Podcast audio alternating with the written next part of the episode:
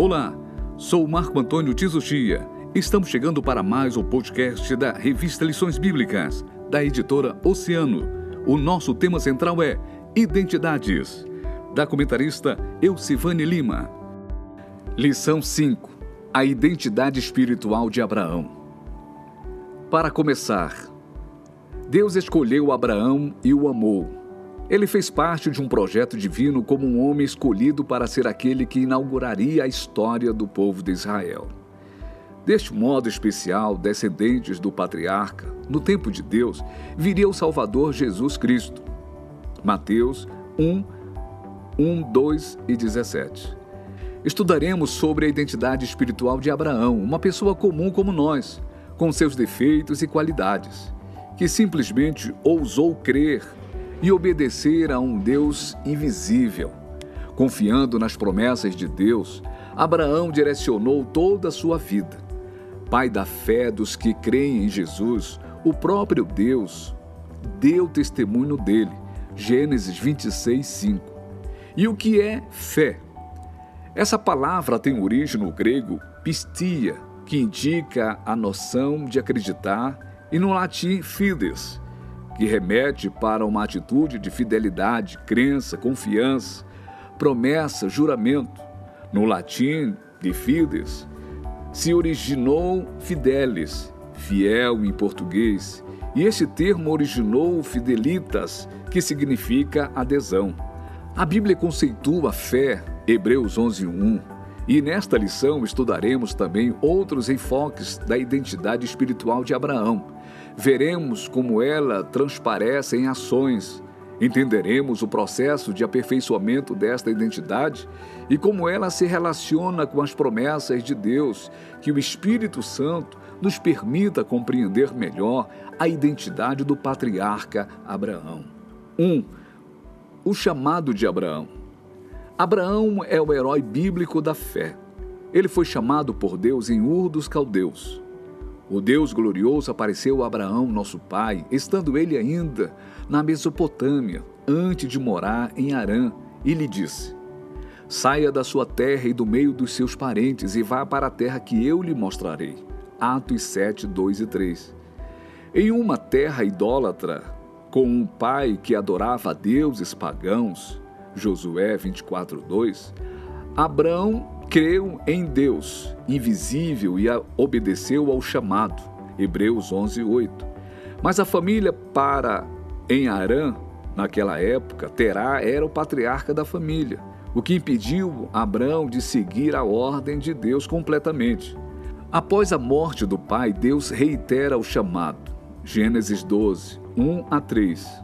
Adiantando que faria de Abraão um grande povo, mas Sara era estéril, Assim, entre as promessas de Deus e a esterilidade da esposa, Abraão escolheu confiar no Deus que plantou a fé em seu coração. A fé é um dom de Deus, Efésios 2:8, uma virtude espiritual. Quando Abraão colocou a sua fé em ação e deixou Arã, a sua fé se tornou viva. A vida de fé começa com a obediência. Deus, em sua graça, escolheu Abraão para segui-lo, enquanto ele estava em seus próprios caminhos. O agora patriarca virou as costas à idolatria para cultivar uma vida de comunhão com Deus, uma vez que fé exige renúncia. O chamado de Abraão, vemos a promessa de descendência: farei de ti um grande povo, e de estabelecer o reino de Deus através dele. Por meio de você, todos os povos da terra serão abençoados. Gênesis 12, 2 e 3. 2. A identidade espiritual transparece em ações. Na reiteração do chamado, Deus disse a Abrão: "Se tu uma bênção. Em algumas versões, e serás uma bênção. Em outras. Essa era a responsabilidade dele para que fosse bênção. Seu caráter foi sendo moldado por Deus ao longo da vida. A peregrinação de Abraão começou quando ele partiu de Arã, com 75 anos de idade. Gênesis 12, 4. Ele viveu em tendas porque esperava a cidade que tem alicerces. Hebreus 11, 9 e 10. Tenda significa moradia temporária. Abrão atravessou a terra prometida de norte a sul, onde chegava em Canaã, erguia os altares a Deus. A primeira parada foi em Siquém, centro de adivinhações e idolatria. Lá, Deus apareceu a Abraão e prometeu que lhe daria aquela terra. Ali ele ergueu um altar e adorou o Senhor. Gênesis 12, 6 e 7. O segundo altar foi erguido quando o patriarca deixou Ai, ruína, e foi em direção a Betel, casa de Deus. Gênesis 12, 8. O terceiro altar foi erguido em Hebron após a ida ao Egito e a separação de Ló. Gênesis 13, 18. Erguer altares significa exaltar a Deus em sua vida, a cada deslocamento. O quarto altar foi em Moriá, na prova clímax da vida dele. Foi erguido por ordem de Deus, Gênesis 22, 13 e 14. Em Gênesis 18, 16 a 33, o autor relata uma teofania, um Deus que não esconde de Abraão sua justiça iminente, porque ele sempre revela seus planos aos profetas. Amós 3:7. Ousado, o patriarca intercede pelos justos e apela para o juiz de toda a terra. Gênesis 18, 25. Abraão insta com Deus, que aceita seu argumento e conclui garantindo que se encontrar dez justos por amor a eles, não destruiria Sodoma. Abraão foi um intercessor. 3 o processo de construção e aperfeiçoamento da identidade espiritual de Abraão. A fé de Abraão foi aperfeiçoada. Ele não era impecável e suas falhas são instrutivas. A narrativa apresenta o patriarca como um aluno na escola da fé. Ele vai construindo sua identidade espiritual por meio de erros e acertos, como um servo obediente a Deus. Abraão teve algumas falhas. Sentiu medo e mentiu diante dos egípcios. Gênesis 12, 13. Mostrou que podia adaptar a palavra de Deus ao encontrar uma solução rápida para um problema familiar, abrindo mão de parte da terra. Gênesis 13, 8 e 9. Assumiu a impaciência apesar das promessas. Gênesis 15, 4 e aceitou o arranjo de Sara para terem filho através de uma escrava. Gênesis 16, 1 e 2. Temeu por sua segurança pessoal e repetiu a atitude irracional e egoísta. Gênesis 20, 11 a 13. A estrada da maturidade da fé de Abraão foi baseada em altos e baixos como no caso da falha em Gerar, onde Deus afirma sua vocação para profeta e intercessor. Gênesis 20, 3 e 7. Ainda que Deus reprovasse a conduta insegura e mentirosa dele.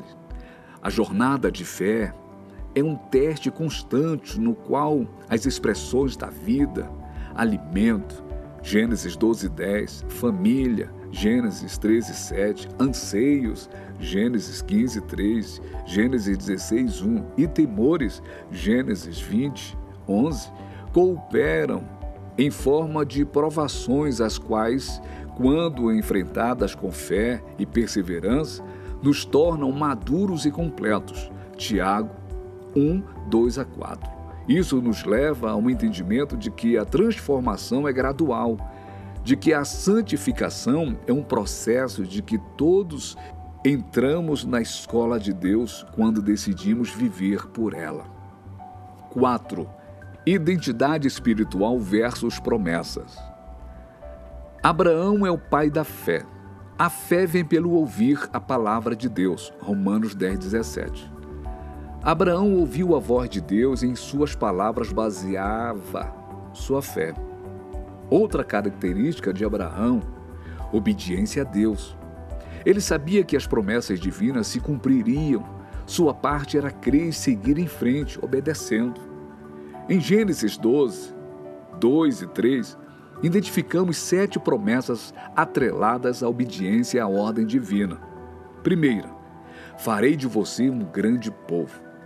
Deus contraria a lógica humana e surpreende a história ao reverter a esterilidade de Sara, tendo o casal idade avançada. Romanos 4,19. Segunda, e o abençoarei. Terceira, tornarei famoso o seu nome. Os homens de Babel queriam perpetuar seus nomes.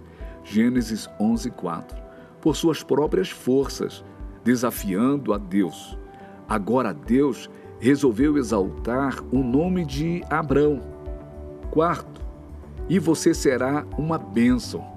O sentido hebraico da palavra bênção é conceder poder a alguém para alcançar prosperidade, longevidade, fecundidade, obter sucesso. Quinta, abençoarei os que o abençoarem. Sexto, e amaldiçoarei os que amaldiçoarem. E sétimo, e por meio de você todos os povos da terra serão abençoados.